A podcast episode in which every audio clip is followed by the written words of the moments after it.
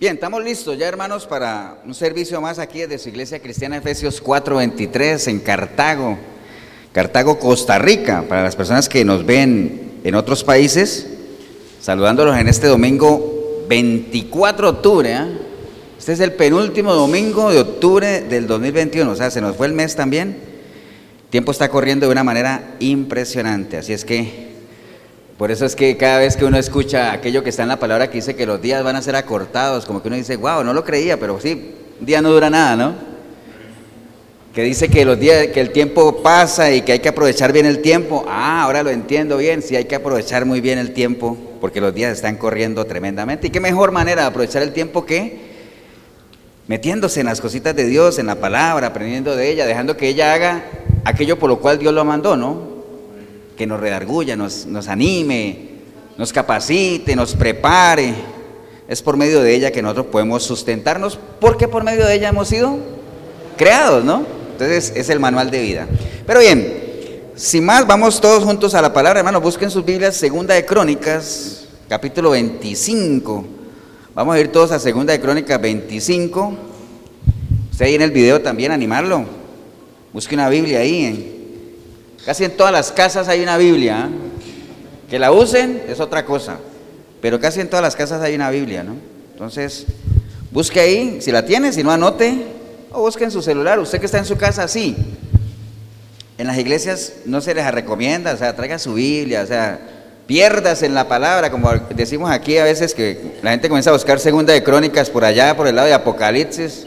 No, segunda de crónicas está en el Antiguo Testamento. ¿eh? ¿Estamos hermanos?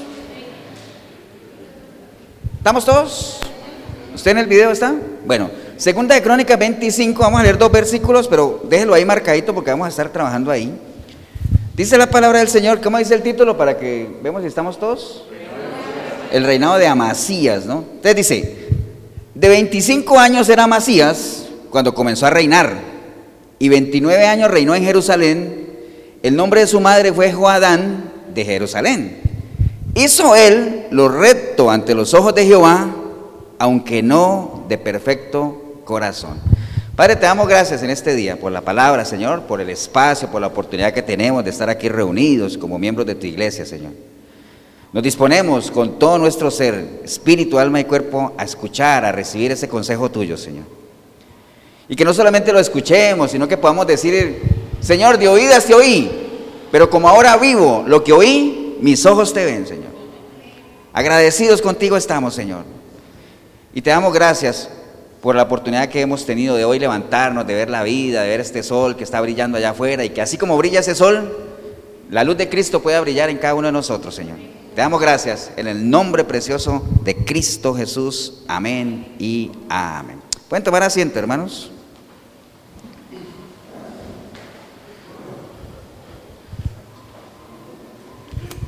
Yo no sé si ustedes han, ¿qué tanto van por allá por el libro de crónicas? A veces son, son libros como que la gente no, no, no va mucho, ¿ah? la gente se queda en el Nuevo Testamento, los Evangelios, pero el libro de crónicas es parte de la historia también, ¿no? En el libro de crónicas usted encuentra muchas mucha historias, hay muchas cosas en el libro de crónicas que están ¿dónde? Pues sí, en crónicas, ahorita, pero ¿en dónde más están? En Reyes. ¿Por qué? Porque el libro de crónicas precisamente eso. Ustedes saben que es una crónica, ¿no? ¿Usted ha visto cuando un periodista dice, voy a ir a hacer una crónica? a escribir una historia. Entonces relata eso, relata historia de los reyes, los jueces, los gobernadores, todo eso. Entonces hay muchas cosas que están ahí en el libro de crónicas, que están allá en el libro de reyes, porque precisamente se trata de la vida de los reyes, que fue lo que hicieron, ¿no? Entonces, eh, esto que acabamos de leer habla del, del reinado de Amasías, ¿no? Ustedes saben que Amasías fue uno de los tantos reyes que hubo después de que el reino qué? Se dividió, ¿no? Y acuérdense que cuando uno lee alguna historia de algún rey, casi siempre empieza como que, y reinó tal, e hizo lo recto delante de Dios. Y después uno se va a otro rey y dice, y reinó tal, y no hizo lo recto delante de Dios. Y después se va uno ante otro y dice, y después subió este, y no sabemos, hay que leerlo porque es así, ¿no? Eso parece como a los presidentes de aquí. Y ganó tal, Mira qué malo fue. Ahora ganó el otro, régulo. Y así, ¿no? Uno no sabe, ¿cierto sí? No no sabe. Entonces, eh, vamos a hablar un poquito de esto de, de, Amasías, nada más para que nos ubiquemos en el contexto. Recuerde que el reino, el reino de Israel estuvo unido solo hasta, hasta cuándo? Hasta, hasta, hasta Salomón, ¿no? Saúl, que fue el primer rey. Segundo, David. Tercero, Salomón. Hasta ahí estuvo unido. Cuando murió Salomón, el reino se dividió en dos. El norte, conocido como Israel, y el sur, conocido como Judá, ¿cierto? Ahora, usted dirá, pastor, y si no sé eso, ¿me voy a condenar? No, pero es bueno saberlo, ¿no? Entonces, ¿por qué se dividieron los dos reinos? Bueno, esto es toda una historia ahí, ¿no?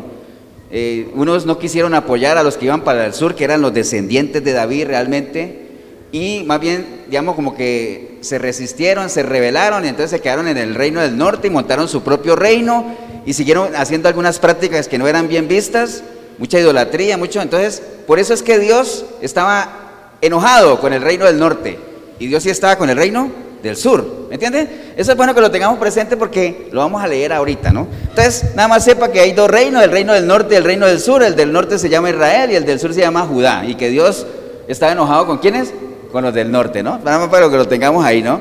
Entonces, esto, eso es parte de la historia de, Amasías, que fue obviamente, dice ahí que hijo de, nada más nombra el nombre de la madre, pero si uno se va a, Reyes, nada más no lo busque, en segunda de Reyes 14, ahí está todo lo del reinado de, de Amasías.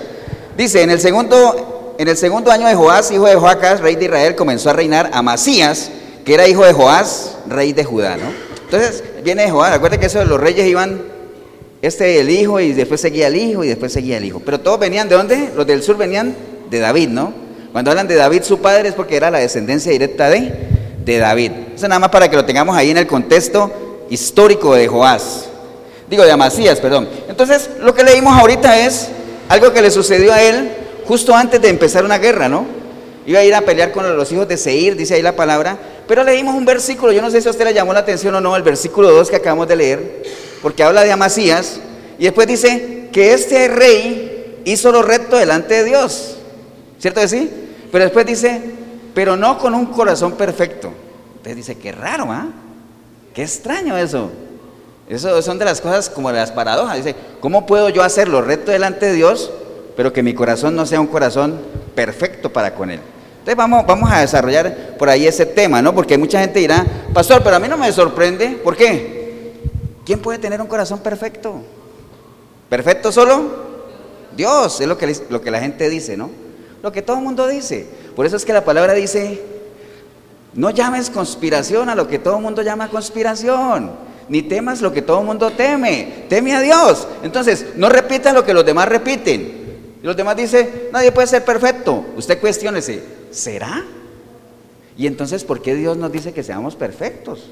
Sería un Dios muy injusto que nos dijéramos que fuéramos perfectos cuando nadie puede ser perfecto. ¿Cierto que sí? Porque recuerde que el ser humano siempre está qué? Buscando qué? Excusas, pretextos y de todo. Entonces, nadie es perfecto. Y, ¿y por qué usted dice eso? La palabra lo dice. ¿Dónde? Ah, bueno, la palabra lo dice eh, en Isaías 55, 8. ¿Por qué? ¿Qué dice? Porque dice que Dios mismo dijo, mis pensamientos no son tus pensamientos y mis caminos no son tus caminos. Si ve, ahí dice. Entonces, ¿cómo voy a ser yo perfecto como Dios cuando Él mismo dijo que sus pensamientos no son mis pensamientos ni sus caminos son mis caminos? Entonces la gente se sale por ahí. Pero ya lo hemos visto que ese versículo está mal interpretado, ¿no? Porque quién está hablando Dios ahí en Isaías? Del impío. Porque el versículo más atrás dice, deje el impío su camino. ¿Por qué? Porque mis pensamientos no son sus pensamientos, ni mis caminos son sus caminos. ¿De quién? Del impío. Pero no estamos hablando de impío, ¿cierto no? Ya todos saben que es un impío, ¿no? Fíjate que impío es la palabra impío. In, sin. Y pío es esa inclinación que tiene uno a las cosas de Dios, ¿no? Por eso ustedes ven que en la católica hay un, hay un papa que se llamaba Pío algo, ¿no? ¿Cierto que sí? Entonces por eso habla de la impiedad, ¿no? Entonces impiedad es carecer de esa inclinación hacia las cosas de Dios. O sea, estar en pecado, ¿no? A los pecadores se les llaman impíos, ¿no? ¿Estamos hermanos o no? Entonces, e, ahí está hablando obviamente el Señor en Isaías del impío, entonces eso no es, no es, una justificación, o sea, ¿cómo sabemos nosotros que sí podemos tener la mente de Dios. Primera Corintios 2.16, porque vosotros tenéis qué? La mente de Cristo. ¿Y cómo tiene uno la mente de Cristo? Teniéndolo a Él, pero no solamente teniéndolo a Él, Jorgito, porque hay mucha gente que tiene a Cristo, pero no tiene su mente. ¿Qué necesita uno para tener la mente de Cristo? Tener sus sus pensamientos. Tener sus pensamientos. Efesios 4, 22, 23, 24, todo eso lo sabemos, ¿no? ¿Estamos claros, no? Ahora, ¿por qué te digo yo que hay gente que tiene a Cristo y no tiene sus pensamientos? Porque la Biblia habla de que hay un hombre natural y hay un cristiano carnal, que tiene a Cristo porque le ha entregado su vida a Él. El que le entrega su vida a Cristo es de Él, pero si no renueva su mente, es carnal. Piensa como antes, ¿no? ¿Entiendes? Ya todo eso lo, lo manejamos así porque es la línea de la iglesia, ¿no? ¿Estamos hermanos o no? Entonces, viene esa pregunta, ¿no? ¿Cómo podemos nosotros ser perfectos si la palabra perfecto tiene esos anticuerpos, ¿no? Nosotros que somos mortales y puros, que somos imperfectos, que somos que fallamos, ¿cómo podemos tener un corazón perfecto para con Dios? Entonces, es porque la gente se queda literalmente con la palabra, ¿no? Pero imaginen que en Génesis 17:1 el Señor le dijo a Abraham, "Yo soy el Dios todopoderoso, anda delante de mí y sé perfecto." Así le dijo, ¿no? Entonces, sí se puede, y hay varios. Mateo 5:48, el mismo Señor Jesucristo dijo, sed perfectos como vuestro Padre Celestial es perfecto. Y después, y me pasaron una hojita de, de todo lo que tiene que ver con perfecto y la traje aquí, nada más para leerles algunos. Génesis 6:9 dice, estas son las generaciones de Noé. Noé era un varón justo, era perfecto en sus generaciones. Si se puede, entonces. Primera de Reyes 11:4 dice, y cuando Salomón era ya viejo, sus mujeres inclinaron su corazón tras dioses ajenos y su corazón no era perfecto para con Jehová su Dios como si lo era el corazón de su padre David.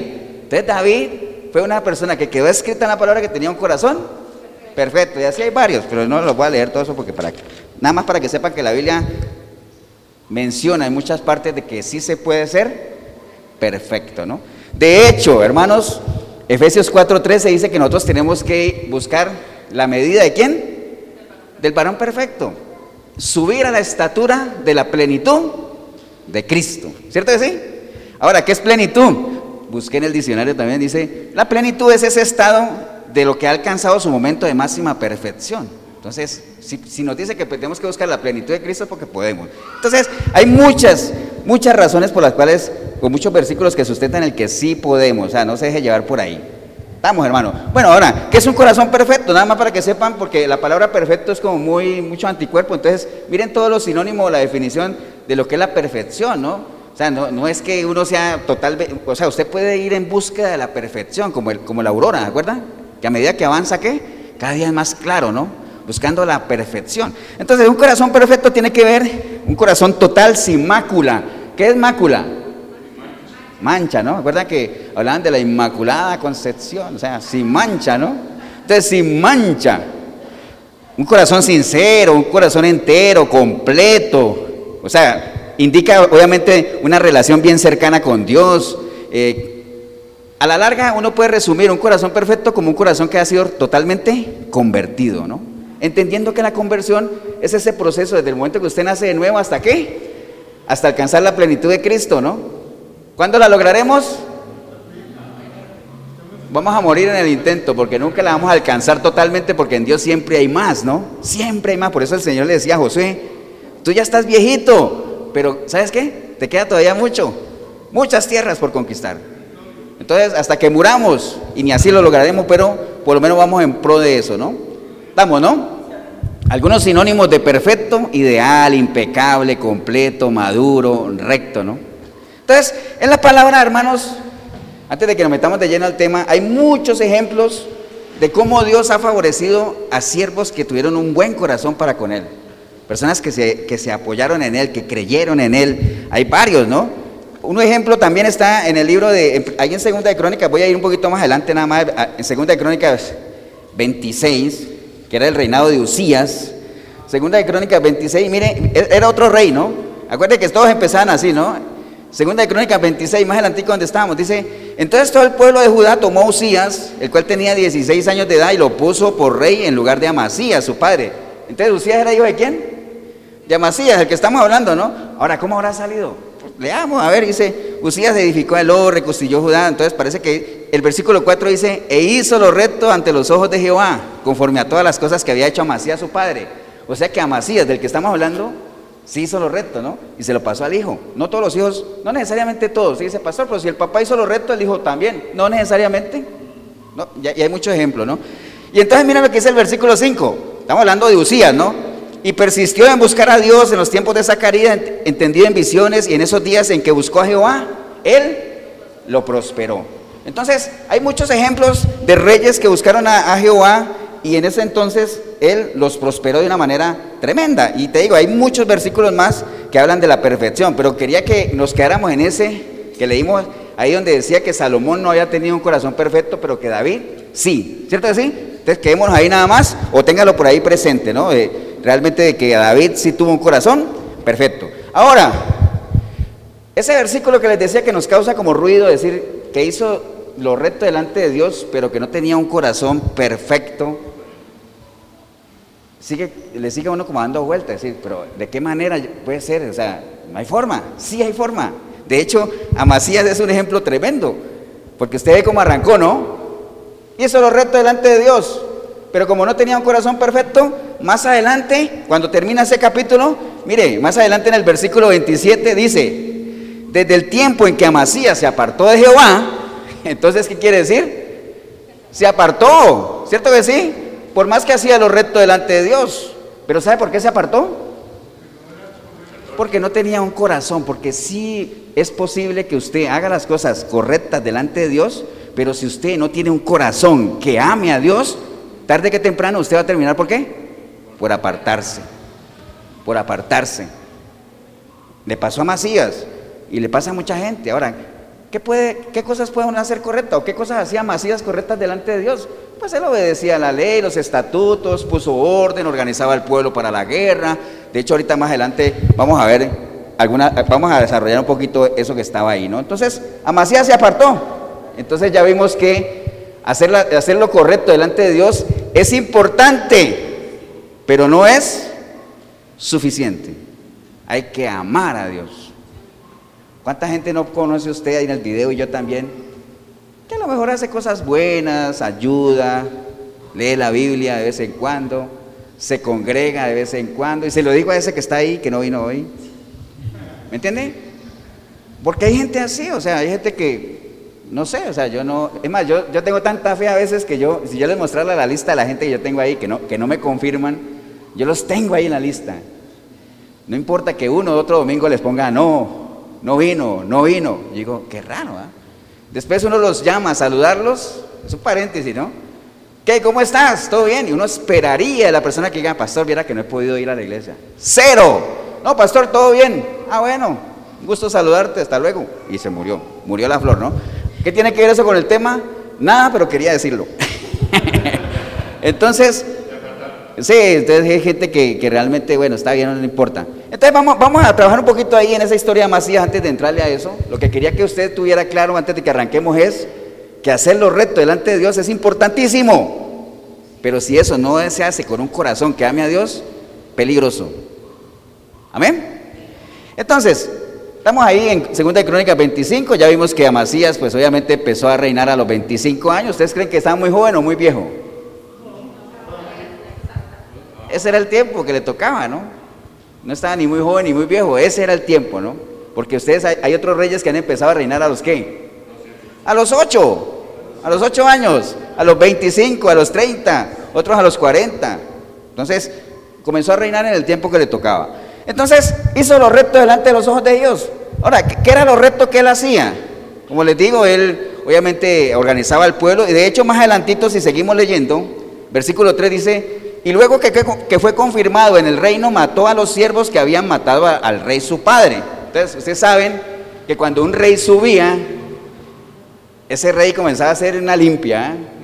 O sea, estos fueron los que mataron a mi papá, entonces también desfiguró, como dice uno, ¿no? Entonces los mató. Pero miren el versículo 4 dice, pero no mató a los hijos de ellos según lo que está escrito en la ley de Moisés. O sea, él era respetuoso de qué? De la ley, de los estatutos. Mató a los que mataron a los padres, pero a los hijos no. ¿Por qué? Porque la ley de Moisés que decía, los hijos no morirán por el pecado del padre. y eso lo respetó él. Entonces él hacía lo recto delante de Dios. Y ahora, ¿por qué? Y entonces, pastor, ¿y por qué dice que, que, no tenía un corazón? Pues bueno, si yo me voy allá a, Reyes, donde está el reinado de él, dice, le voy a leer nada más, porque me estoy pasando allá, segunda Reyes 14, que habla de Amasías. Entonces dice el versículo 3 allá, acuérdate que Crónicas repite algunas cosas de Reyes, ¿no? Entonces el versículo 3 de Reyes 14, segunda de Reyes 14 dice que él hizo lo recto ante los ojos de Jehová, aunque no como David su padre, hizo conforme todas las cosas que había hecho Jehová su padre. Y el versículo 4 dice, con todo esto, los lugares altos no fueron quitados, porque el pueblo aún sacrificaba y quemaba incienso en esos lugares. Entonces, ¿qué pasó? Era un rey tibio. Hacía las cosas, seguía la ley, cumplía los estatutos, la ley de Moisés, organizaba el pueblo, peleaba las guerras y todo, pero habían altares todavía que no se le habían quitado. ¿Por qué? Porque la gente todavía seguía quemando inciensos y haciendo holocaustos a sus dioses, idolatría. Entonces el rey permitía eso. Era un rey que tibio.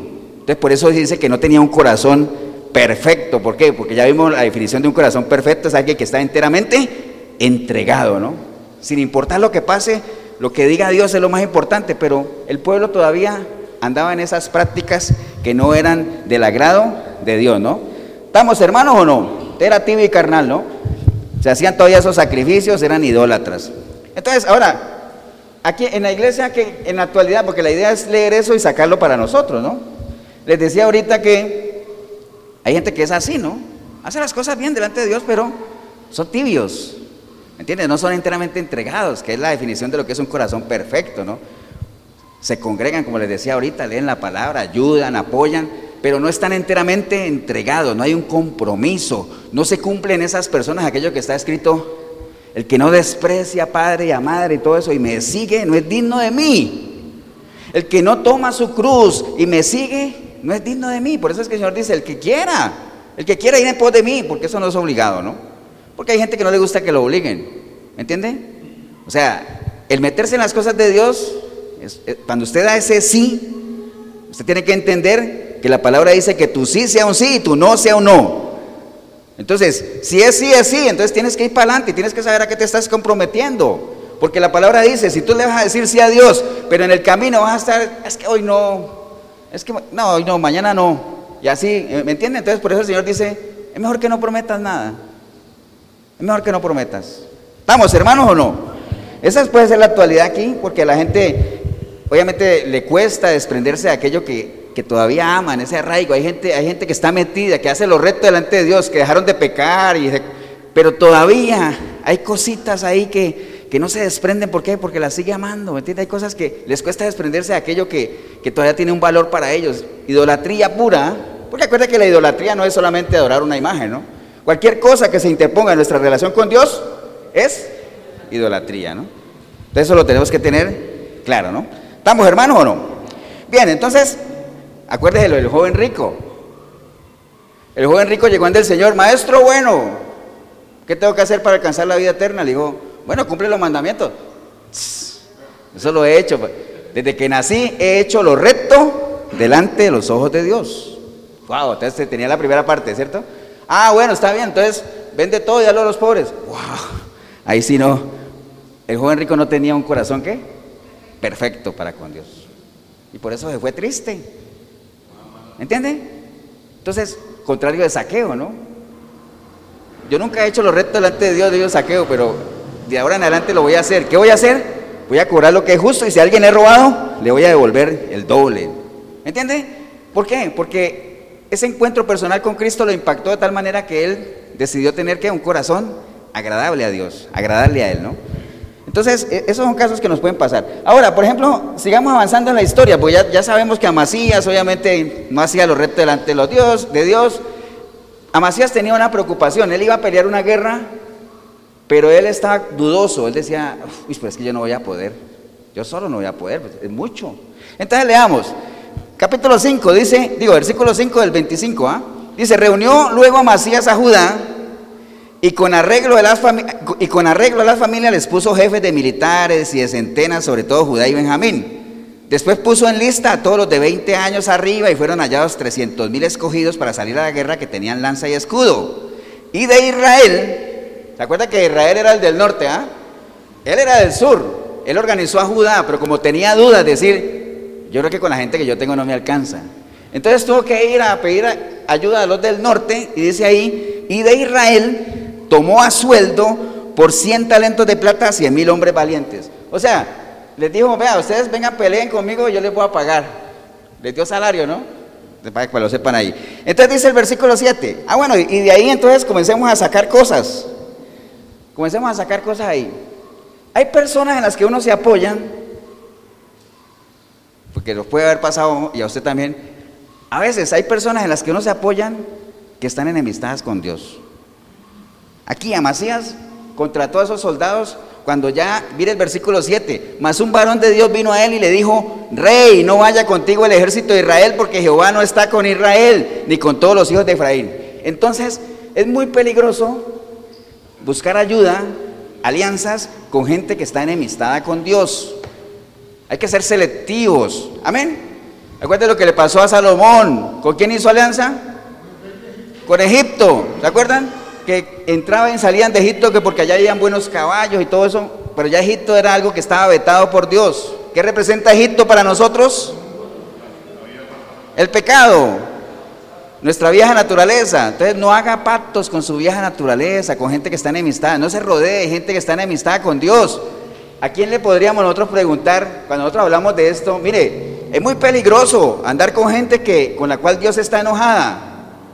¿A quién le podríamos preguntar que nos dijera? O si no, pregúntele. ¿A quién? ¿A quién se le ocurre? ¿Ah? No, te... ¿Ah? ¿Cómo que cómo es la pregunta exacta ahorita?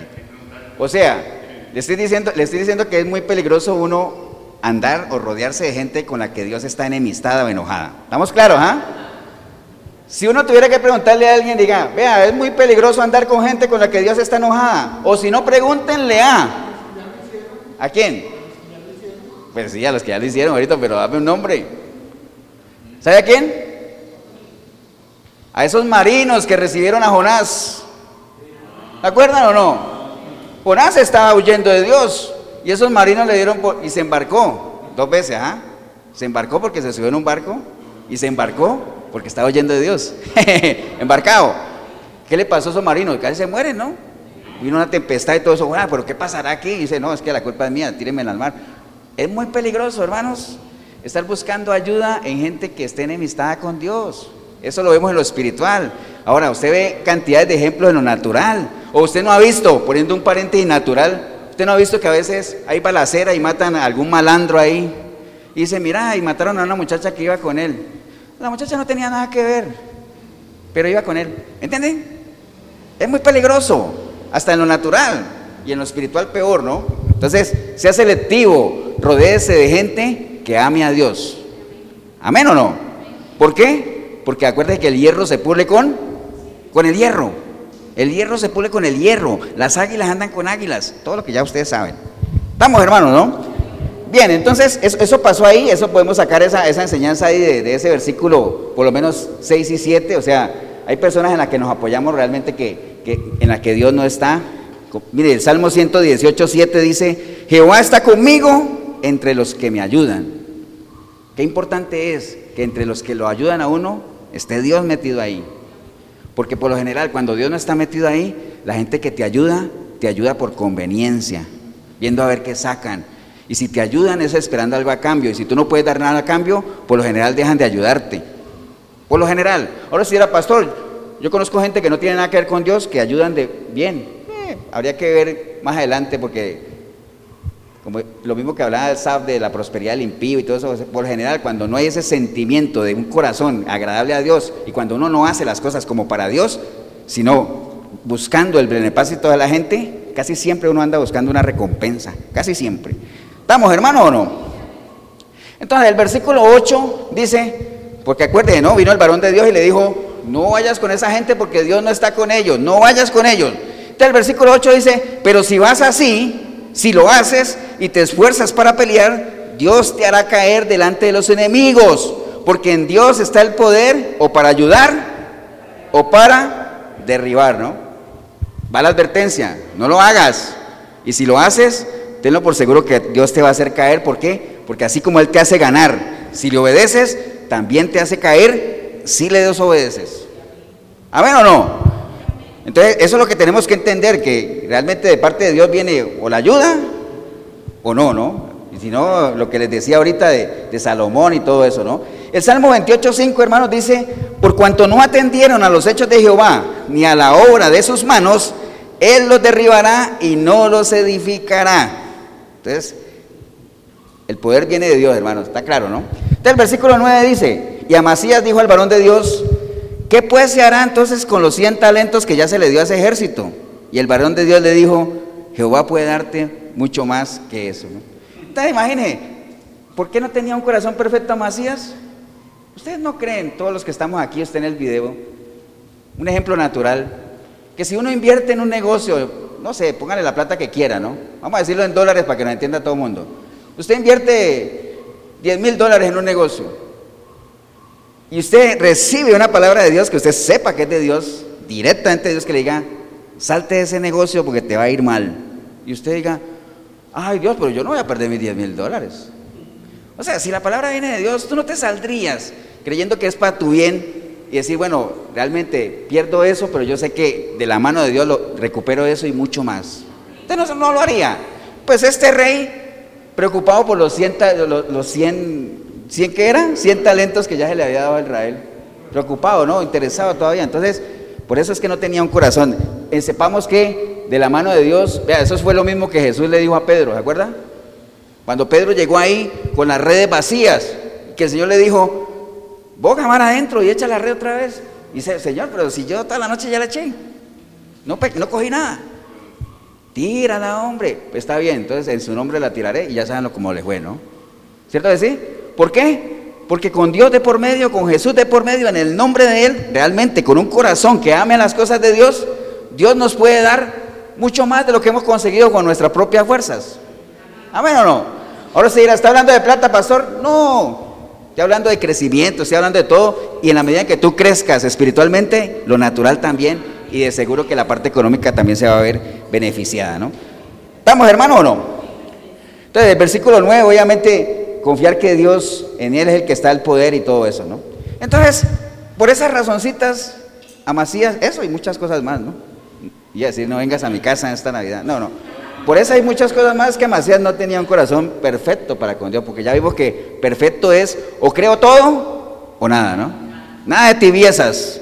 Sí, es que hago algunas cosas bien delante de ti, pero es que otras cosas me duele y el pueblo todavía está ahí. Entonces, entonces no hay que ser con aguas tibias, hermano. Entonces, todos estamos de acuerdo. Yo le preguntaría a todos ustedes y al video, ¿a quién no le gustaría que Dios obre a nuestro favor? A todos, ¿cierto que sí? Para eso estamos aquí. No estamos aquí porque, no te, porque hoy no jugaba Cartago. No, estamos aquí porque creemos que hay un Dios que nos ha creado, nos ha sustentado, del cual dependemos ante lo espiritual y que en la medida en que permanezcamos en Él, Él permanece en nosotros y que Él va a orar a favor de nosotros en la medida que seamos fieles, así como Él es fiel. Amén o no. Pero bueno, entonces déjeme decirle lo que dice la palabra. La palabra dice, que el Señor anda desde los cielos buscando obrar a favor de quienes? De los que tengan un corazón perfecto para con Él. Entonces hay que tener un corazón perfecto. No es suficiente hacerlo recto delante de Él, insisto, hay que tener ¿qué? Un corazón perfecto delante de Él. Segunda de Crónicas 16, 9, ¿no? El Señor anda contemplando desde los cielos. Entonces, he ahí la importancia de que nosotros sepamos qué es exactamente tener un corazón perfecto ¿Qué caracteriza a una persona que tiene un corazón perfecto? ¿Qué debería hacer en cada situación? Entonces, vayamos hacia allá, ¿no? Ya vemos que Amasías no lo tenía y por eso, ¿qué pasó? Cayó, se apartó. Y hay muchísimos más ejemplos.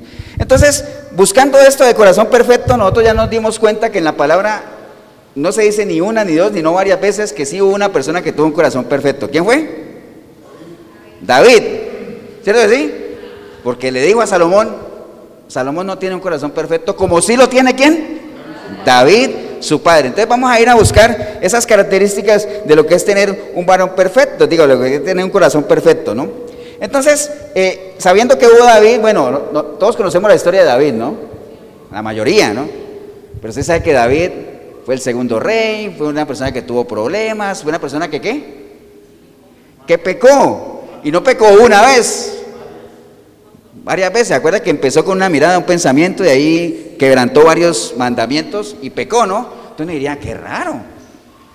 Sigo, sigo enredándome. Usted me dice que hago lo recto delante de Dios, pero que no tengo un corazón perfecto. Ahora usted me dice que David tuvo un corazón perfecto, pero fue un pecador. Entonces, ¿qué pasó? Está bonita la historia. Amén, hermanos. Entonces, vamos a ir a analizar un poquito eso, porque eso quedó plasmado ahí en la, en la historia. Y en la Biblia quedó plasmado tanto el pecado de David como también que tuvo un corazón perfecto. Entonces, vamos a ir viéndolo. Entonces, ¿qué es para Dios eso? Bueno, recuerde nada más que Israel tuvo tres reyes, Saúl, David, Salomón, ya Salomón lo descartamos porque le dijo, tú no tienes un corazón perfecto, entonces quedan los otros dos reyes, Saúl y quién? Y David. Entonces analicemos ese, ese par de personajes a ver qué era lo que tenía el uno para que diga que tuvo un corazón perfecto y qué tenía el otro que nunca lo mencionaron, que tuvo, ¿no? Entonces usémoslos a los dos, ¿no? Entonces hablemos de Saúl y David un poquito. Ustedes saben que Saúl y David eran qué? Dos reyes ungidos por quién?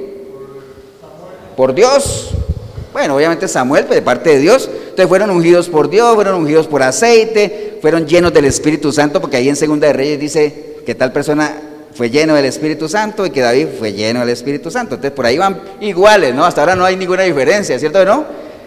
¿Cierto o no? Los dos eran reyes valerosos, valientes. ¿Qué más? Ganaron grandes batallas, todo eso. Los dos fueron reyes que qué? Que pecaron. ¿Cierto así? Ya ustedes saben el pecado de David. Deseó la mujer del prójimo, adulteró, asesinó, engañó. De todo eso hizo David. ¿Qué hizo Saúl? Desobedeció a Dios. Y se acuerda que varias veces lo hemos visto que dice, ¿cuál de los dos pecados fue más grave? ¿El de David o el de Saúl? Los dos son pecados. Pero humanamente uno diría, no, pastor, el de David. Me va a decir usted que deseó a la mujer del prójimo, adulteró, asesinó, engañó. Eso comparado con, que desobedeció, ese es más grave. Los dos son graves. Pero acuérdese que en las cosas de Dios no es tanto la gravedad del pecado, sino que, que viene después del pecado. ¿Cuál es la actitud después del pecado? Entonces, bueno, los dos fueron reyes que, que pecaron, ¿cierto? Pero la Biblia habla de que uno fue desechado. ¿Cuál de los dos? Saúl. Y que otro tuvo un corazón perfecto. ¿Cuál? David, ¿no? Entonces, ve que las, matemáticas de Dios son diferentes. Humanamente uno dice, David la voló más que Saúl. Pero en las matemáticas de Dios, David era uno de los preferidos de Dios, a pesar de todo lo que hizo, y Saúl fue desechado, ¿no? Entonces, algo tuvo que haber pasado, ¿no? ¿Estamos hermanos o no? Entonces, ¿en qué se basaría Dios para decir que David tuvo un corazón perfecto? Bueno, hay varias razones. ¿Dónde se mide el carácter del cristiano, hermanos? en la dificultad, en la adversidad. Ahí es donde se ve el carácter del cristiano, ¿no? Porque es muy fácil alabar a Dios en medio de la bonanza, alabar a Dios en medio de la adversidad, de la necesidad. Ahí es donde está lo verdaderamente que se valora, ¿no? Entonces, el carácter del cristiano se mide en medio de la adversidad. ¿Estamos claros, no? Entonces vamos a ver estos dos personajes cómo se movían en diferentes ambientes para que vayamos viendo cuál era el perfil de cada uno, ¿no? Entonces, primero, ¿Cómo reaccionó cada uno en el momento de la prueba, no? Primero, por ejemplo, cuando Dios no escucha la oración, ¿qué hizo cada uno de ellos? Pensemos en David, ¿no? ¿Recuerda de David, no? La historia de David, que él se acostó con esa mujer. ¿Cómo se llamaba la mujer? Betsabé. Esa mujer quedó embarazada, ¿cierto sí? Pero Dios ya había dicho que ese hijo no iba a nacer por todo lo que había alrededor de él. ¿Qué hizo David para tratar de doblarle el brazo a Dios? Ayunaba siete días, ¿qué más? Estaba postrado, no se levantaba. Eso hizo él, ¿no? Acuerda que los siervos decían, cuando se murió el chiquito, porque les adelanté el final, porque el chiquito murió, que decían, bueno, este no comía ni nada cuando el, chico, cuando el chiquito estaba vivo, ¿qué va a pasar ahora que sepa que murió, no? Entonces, David oró a Dios para que Dios perdonara la vida del niño, ayunó, oró y todo eso, pero a los siete días, ¿qué pasó?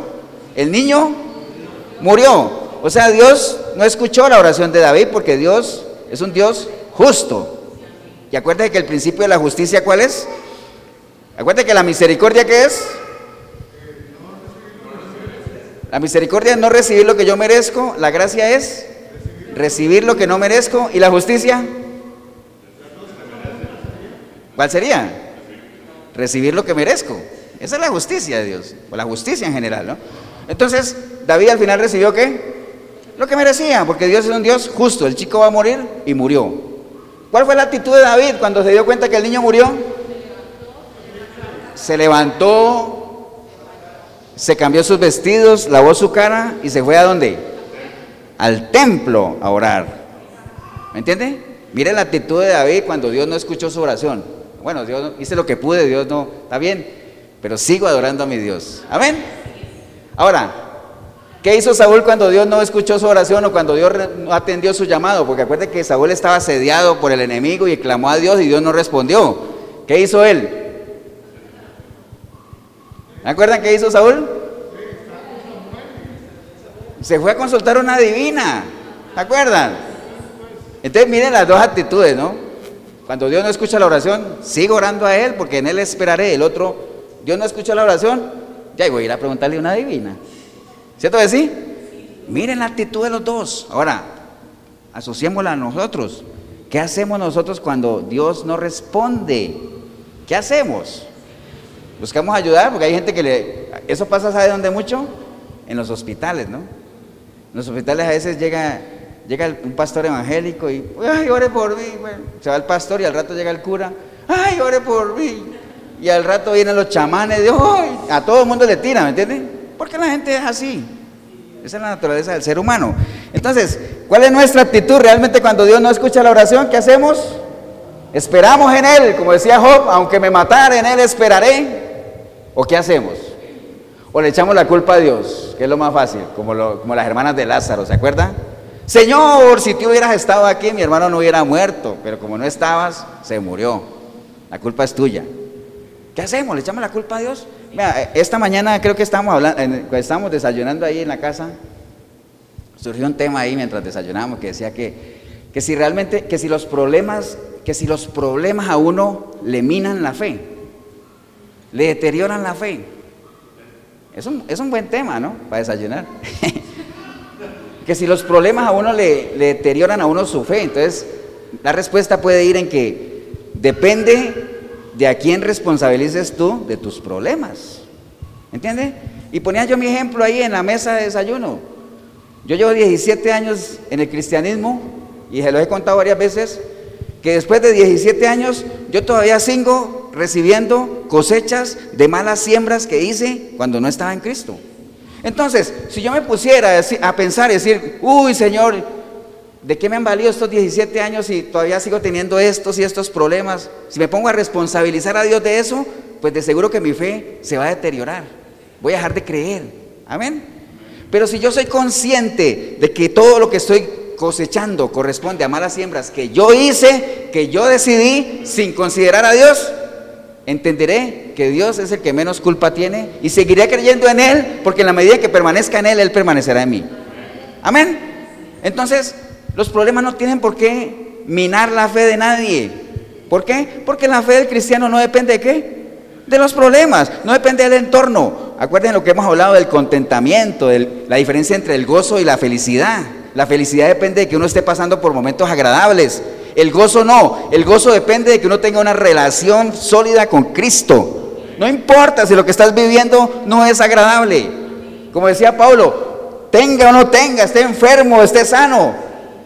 Me gozo en el Señor, porque he aprendido a contentarme y por eso yo todo lo puedo en Cristo que me fortalece. Amén. Entonces, bueno, esa fue una conversación. No, no, se, los dije así en la mesa de desayuno, así con tanta... Pero, pero ahí cae el video para que lo vean. Pero bueno, entonces esa es la forma de aplicarlo a nuestra vida, ¿no? O sea, no culpemos a Dios de nada, simplemente esperemos en Él. Si Él no contesta, acuérdese, el Señor obra qué? A su tiempo. Amén. No es al tiempo nuestro. Y vuelvo y pongo el ejemplo de Lázaro. ¿Se acuerdan cuando las hermanas mandaron a llamar al Señor? Tu amigo Lázaro está, está enfermo. Entonces ellas en su, en su sentimiento dirían, no, ahora que el Señor sepa que Lázaro está enfermo, va a salir corriendo para acá. Y le dijeron, tu amigo está enfermo. ¿Y qué dijo? Después llego. Después llego, porque no es cuando ustedes quieran, es a mi tiempo. Amén. Porque ya el Señor sabía todo lo que iba a pasar. Pastor, ¿y entonces dónde queda Jeremías 33.3 que dice, clama a mí, yo te responderé? Sí, clama a mí, yo te responderé, pero, pero no ahorita. yo te enseñaré grandes cosas ocultas que tú no conoces, pero sigue ahí en la cárcel, que después te las, después te las enseño. ¿Estamos hermanos o no? Bien, entonces, cuando Dios no responde a la oración, ya vimos la actitud de David, siguió orando, dándole gracias a Dios, siguió fiel, Saúl se fue a consultar a una divina.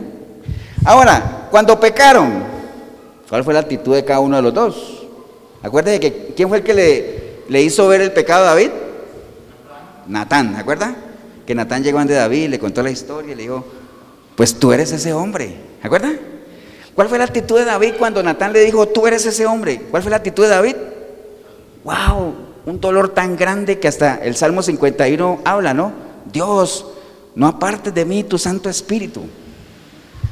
Amén. Esa es la actitud de David, ese desespero, Señor, no me dejes.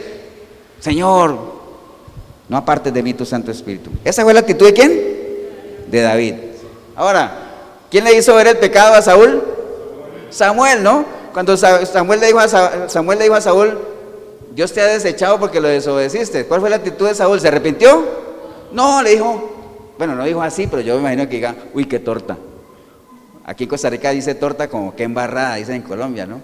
Qué embarrada, diría Saúl, dice, pero bueno, entonces le dijo a Samuel, pero quédate aquí al lado mío para que la gente nos siga viendo juntos, para que no vayan a pensar mal, para que no sospechen. Quédate ahí al lado mío. Porque a Saúl, ¿qué le interesaba? ¿Lo que pensara quién? La gente. ¿A David qué le importaba? Lo que pensara Dios. Son dos actitudes muy diferentes. ¿Amén o no? Entonces, ahora, ¿qué hace usted cuando peca o cuando ofende a Dios? ¿Qué hace? ¿Mantiene las apariencias porque le importa lo que la gente diga? ¿O realmente le importa lo que Dios piense? y se arrepiente de corazón y le dice, Señor, perdóname, pero no apartes de mí tu Santo Espíritu, Señor. Hay conciencia en nosotros de lo, de lo que lo he repetido, que a mí me ha servido muchísimo eso que está en Éxodo de, Moisés cuando mandó al pueblo, ¿se acuerdan? Que Dios le dijo a Moisés, mira, hasta aquí los acompaño, haga cuenta como que aquí en la ruina era la tierra prometida, le dijo, ahí está la tierra prometida, llévalos tú, pero yo no voy a ir porque no vaya a ser que de aquí hasta ahí los consuma en el camino, porque me tienen hasta aquí, ¿no? Bueno, Dios no tiene frente, ¿no? Pero me tienen hasta aquí. ¿Me entiende? Entonces, ¿qué dijo, ¿qué dijo Moisés? No, Señor, de aquí no nos movemos. Si tu presencia no va con nosotros, no nos movemos a ningún lado. Esa tiene que ser la actitud. Si la presencia de Dios no está en nuestra vida, en nuestros proyectos, en nuestro estudio, en nuestras relaciones, si la presencia de Dios no está ahí, no hagamos nada. Porque si Jehová no edifica la casa, ¿qué pasa? En vano trabajan los que la construyen. Amén, hermanos. Esa era la actitud de quién? De David. Saúl no. Mientras la gente siga creyendo que Dios está conmigo, no importa. Por eso Samuel, no te me despegues. Le dijo, ¿no? Bueno, eso no está escrito así. Entonces esa fue la actitud de ellos cuando pecaron, ¿no? Amén o no, hermanos. Ahora, ¿cómo reaccionaron ellos ante el temor de Dios? Bueno, hay dos episodios ahí. Ustedes se acuerdan que Saúl andaba persiguiendo a David, ¿cierto? ¿Y David dónde se escondía? En cuevas, ¿cierto? Resulta que una vez David estaba escondido en una cueva, escondido ahí, y da la casualidad que entra Saúl a descansar en esa cueva. y ellos estaban aquí viendo y Saúl ahí durmiendo, ¿no? Y entonces le decían, ya, ya, ahí está, ¿por qué no lo matas? Si ese te está buscando para matarte. Entonces, ¿qué dijo David? Yo no levantaré mano contra quién? Contra el ungido de Jehová. Porque sea como sea, yo sé que me está buscando para matarme, pero no deja de ser el ungido de Dios. Porque hay temor de Dios en mí. Amén. Eso es lo que decía David. Ahora, ¿qué decía Saúl? Saúl, con tal de perseguir a David, dice la palabra que asesinó a un pueblo de profetas entero, de profetas de Dios, los asesinó. ¿Por qué? Porque la gente estaba ayudando a David. Entonces no había temor de Dios en él. O sea, estaba tan obsesionado de cazar, con Z, ¿no? De cazar a David, que no le importaba quién mataba y todo eso, porque temor de Dios no había en él, ¿no? ¿Entiendes? Hay mucha diferencia entre los dos. Por eso le decía ahorita de que qué importante es que nosotros nos acerquemos y nos apoyemos con gente que tenga qué? Temor de Dios.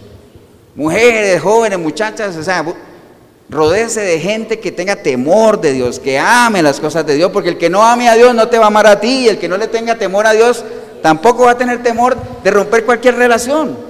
Amén, hermanos. Amén. Entonces así reaccionaron los dos. Otra, ¿cómo reaccionaron a la presión de grupo? El mismo caso de la cueva, ¿no? Porque los amigos de David le decían, mátalo, mátalo. Entonces él dijo, no, yo no me dejo llevar, ¿por qué? Por la presión de grupo.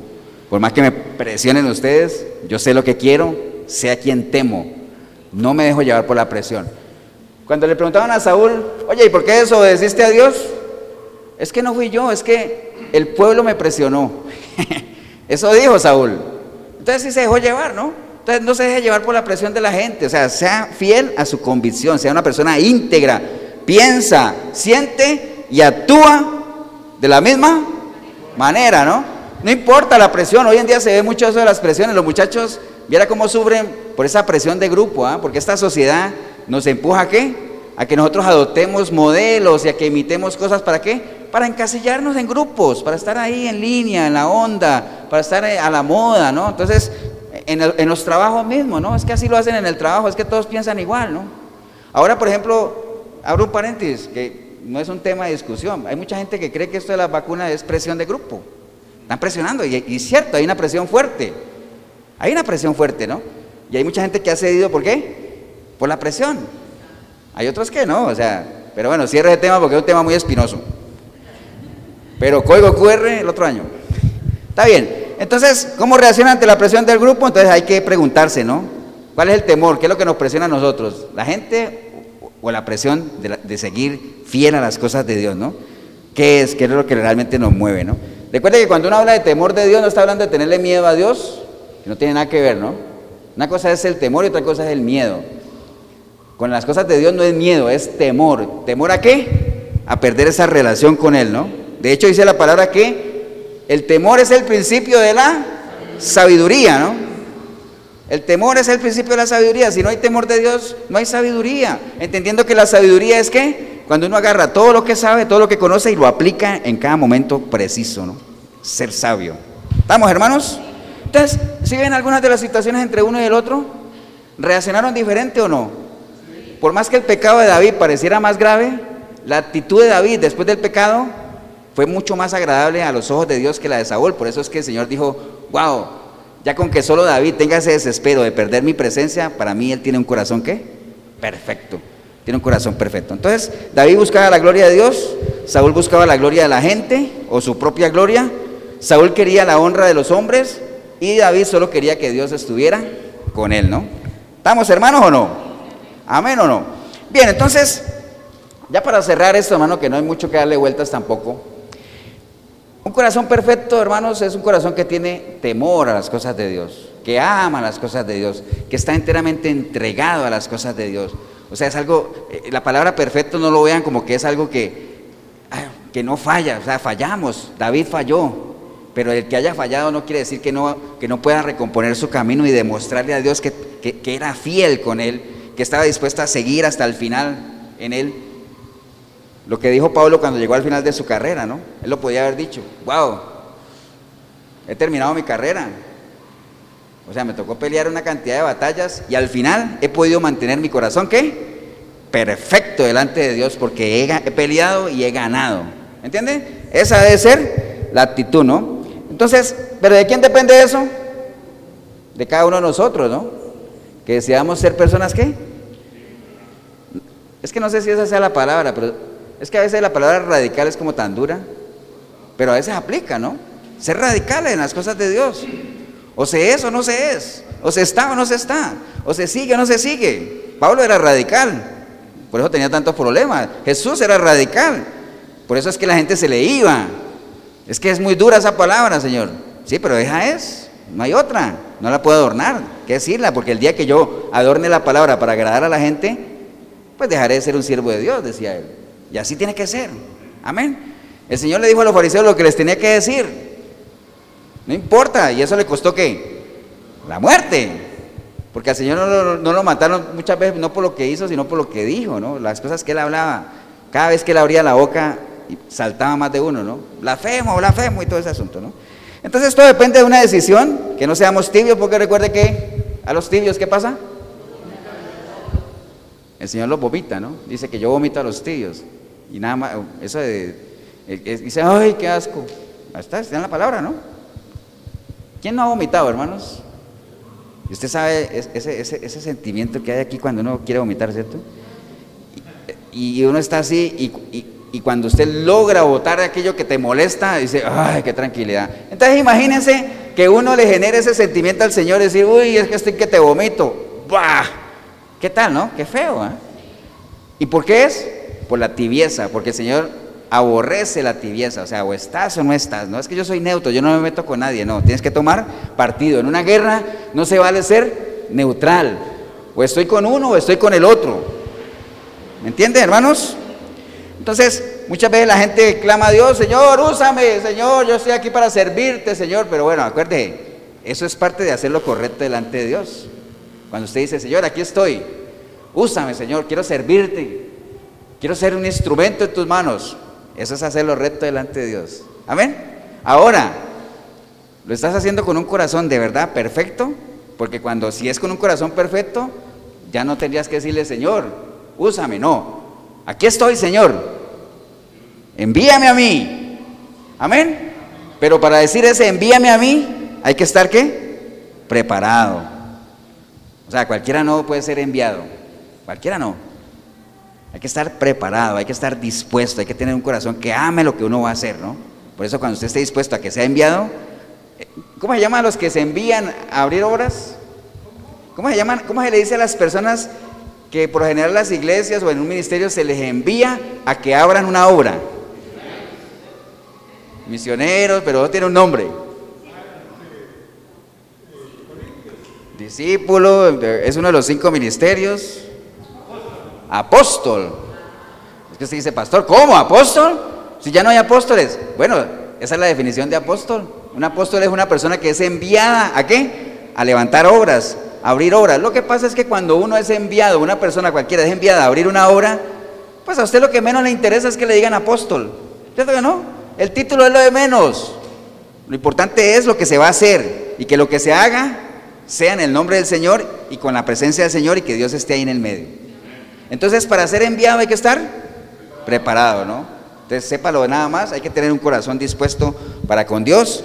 Y, por ahí anda todo lo que hablamos ahorita, cuál es la actitud nuestra ante todas las cosas que vimos, ante el pecado, ante la no respuesta de Dios, ante la presión de grupo, todas esas cosas, cómo nos comportamos, nos mantenemos en una pieza o no.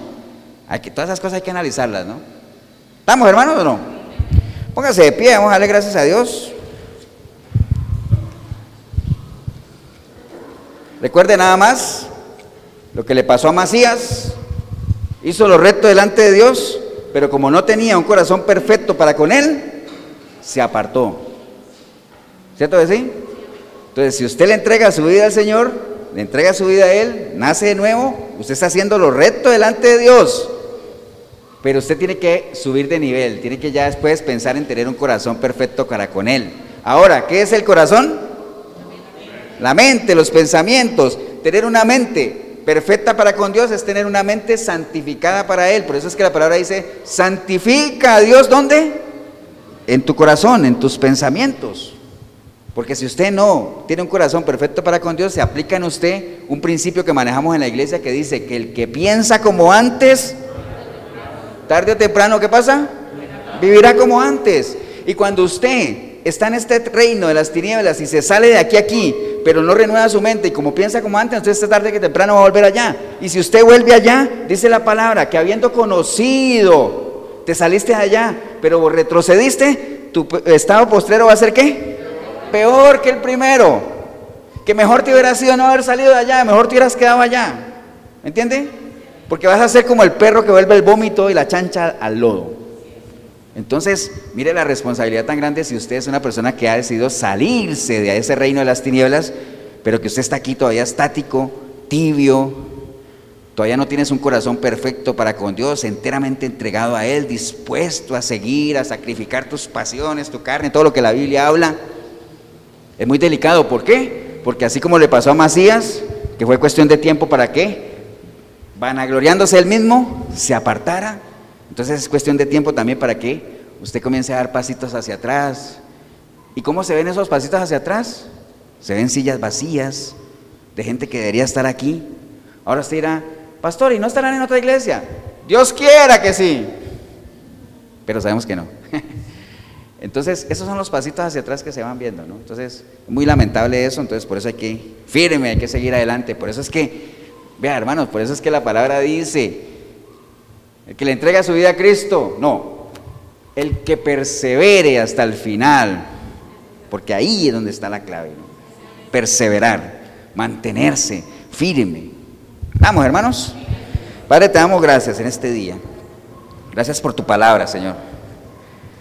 Hoy hemos entendido lo importante que es no solamente hacer las cosas bien delante tuyo, sino que lo que nos motive a hacerlo sea un corazón que ame tus cosas, Señor.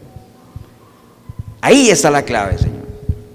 Hoy lo hemos entendido un poco más, ya vimos el ejemplo de Amasía, ya vimos el ejemplo de David, Saúl, la importancia que es tener una actitud correcta, porque no importa cómo llegamos a tus pies, Señor, todos hemos llegado en diferentes situaciones, en diferentes circunstancias, no importa cómo llegamos, Aquí, como alguna vez lo hablamos, no es como empieza el asunto, es como termine.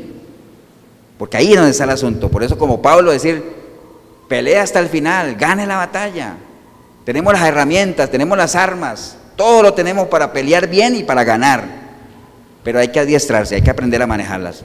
Te damos gracias en el nombre de Jesús, Padre, por la oportunidad que hemos tenido. Si hubiera alguna persona hoy aquí, en la iglesia o ahí en el video, que usted hoy entendió ¿Qué entendió? Usted hoy entendió que usted cree que está haciendo las cosas bien delante de Dios, pero usted hoy entendió que realmente usted no ama totalmente las cosas de Dios, lo haces para que te vean, lo haces de costumbre, tradición, crees que eso va suficiente.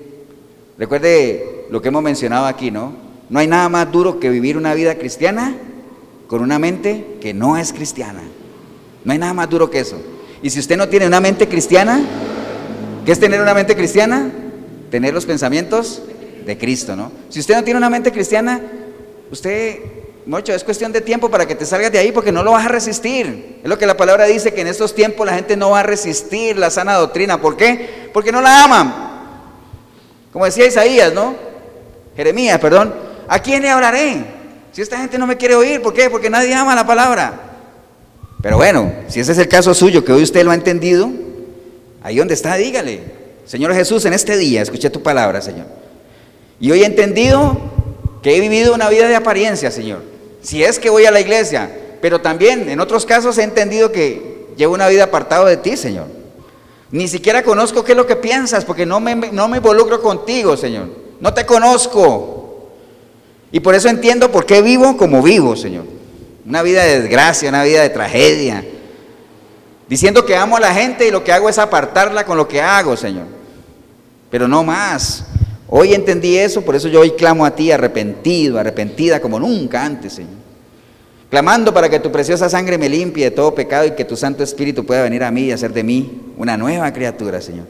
Y que a partir de hoy yo pueda, por medio de tu palabra, buscarte, Señor, conocerte, amarte, servirte, adorarte, Señor. Y que más adelante yo pueda decir también, wow, no solamente hago lo recto delante de Dios porque está escrito en la palabra, sino que me gozo, me deleito en las cosas tuyas, Señor.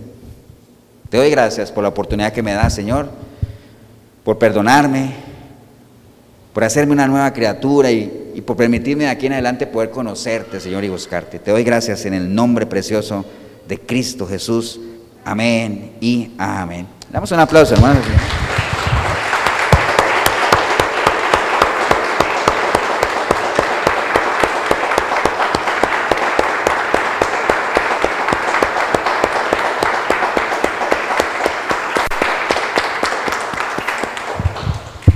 Bien, si usted hizo la oración, felicitarle como siempre, ¿ah? pero acuérdese, no haga como amasías, ¿no? No se quede ahí nada más que hizo lo recto delante de Dios, le entregué mi vida a Él, sí, pero tienes que empezar a qué? A amar las cosas de Dios.